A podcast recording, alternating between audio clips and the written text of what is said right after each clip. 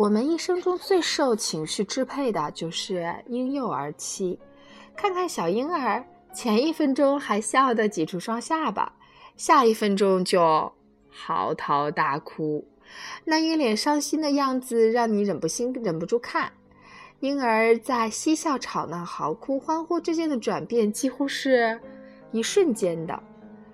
所以呀，孩子们在学龄前发脾气，情况也大同小异。小孩子的自制力是慢慢培养起来的，按捺情绪不发作的时间可以逐渐拉长，但做父母的都免不了要陪着走过早期那一段情绪云霄飞车的经历。也许因为孩子们的情绪发展变成了父母亲日常生活的一部分，父母很少会认为孩子本来就是这样。至于孩子的情绪能力是不是有快速的发展，爸爸妈妈。很少会想到，但是情绪发展从各方面都是最重要的，因为一切心智的技能的顺利成长都必须靠情绪先打下基础。哦，婴儿早在懂得使用语言之前，就会借情绪达意，并且先用这种互动的方式得到安全感、自信和动机，才进而学会肌肉运动啊、语言呐、认知啊等比较明显的技能。我们通常把孩子的智商作为第一重要的，其实孩子日后顺利成长更重要的是情绪智商，也就是认知与克制自己感情的能力，以及理解并响应他人感情的能力啊。我们看从儿子儿童四岁起做的观察实验，实验者给四岁的孩子每人一颗软糖，并告诉他们，如果现在就把这颗糖吃了，就不会再得到第二颗。如果愿意等待十五分钟再发一颗，就会有两颗。实验者说完便走了。但是有些孩子还没等到他们出去，就把糖塞到嘴里。有些孩子们为了克制吃糖的欲望，变得坐立不安、抓耳挠腮的，或者唱起歌自言自语的，甚至捂着眼睛不敢看这颗糖。终于获得了第二颗糖的奖励。值得重视的是。这次实验的表现与四岁智商的测验关系并不大，但可以却成为预测高中毕业成绩的依据。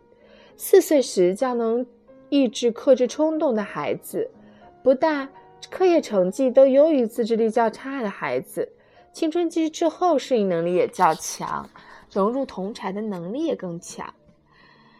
如果孩子欠缺情绪能力成熟度，再高的智力也是无补之地。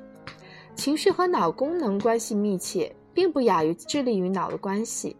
我们的情绪生活、社会生活是由脑的边缘系统支配的。孩子的边缘系统和脑其他部分是一样的，是在先天后天的双重影响下发育的。每个孩子出生都具有其独特的情绪性格，我们叫做脾性。这天生的倾向承受生长的环境的作用，受他的父母啊，也受疼爱的呵护的人的影响。在基因与经验混合的情况下，边缘系统接线而形成了孩子独特的人格。这也是每位父母都会问的：不知道这孩子将来会是什么样子的回答。神经科学研究近年的成绩斐然，教我们更进一步理解脑是如何制造情绪的。你想知道吗？啊，情绪是如何从边缘系统产生的呀？我们首先要讲到大脑皮质和脑干的分界线了。我们就看到较低的边缘系统，啊，位于大脑皮质之外，包括人的激动啊、惊恐啊、得意呀，肾上腺都是从这样来的。那较高层次的边缘系统全力处理有意识的情绪体验，它们不光琐碎，在我们的意识生活中也占据着很多的部分。小兔给我梳子套了。是的，杏仁核大脑情绪的把关者，在边缘系统的中心，正好是大脑皮质。在玩老鹰抓小鸡，然后到我，所以会往小兔那那你从这个活动中发现了什么呢？起来呢，完，完，完，发现，你知道吗？有一回我被抓了。你喜欢狼鹰捉小鸡吗？你不跑吧，狼就在抓你。跑了吗吃掉妈妈妈，Cindy 就是狼。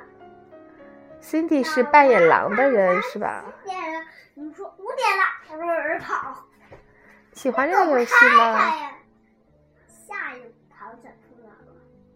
后来呢？摔跤，然后腿和哗哗流血呀。谁流血了？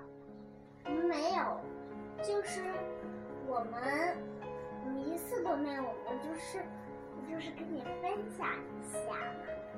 啊、你继这续读吧，又继续读啦？你想听啦？读到哪儿了，妈妈？读到情绪是如何产生的，杏仁核，大脑情绪的把关者。大脑的左右半球各有一个杏仁核呀。讲完这个我不想听。好，隐藏在脑叶叶前方最里面的边缘。杏仁核是脑进化史上比较古老的部分，构造比较原始。它呀，比发育很多层的大脑皮质还要早呢。如果人的杏仁核，人有大脑呢？你觉得呢？我不知道。人有大脑是能思考，对吗？在人脑子里空，人脑子脑袋里面空空的，能思考吗？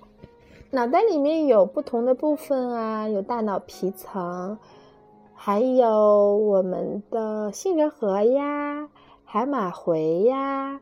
大脑里面杏仁核就是那个那个幸运的小，那个就是那个线线，对，就是这个这个部位，就这个部位。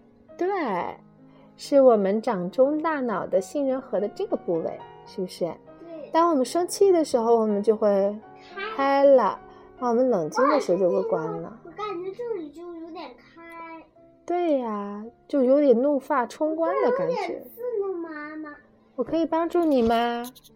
那我们今天就跟大家讲到这儿，好不好？谢谢你们的收听，谢谢小米的客串。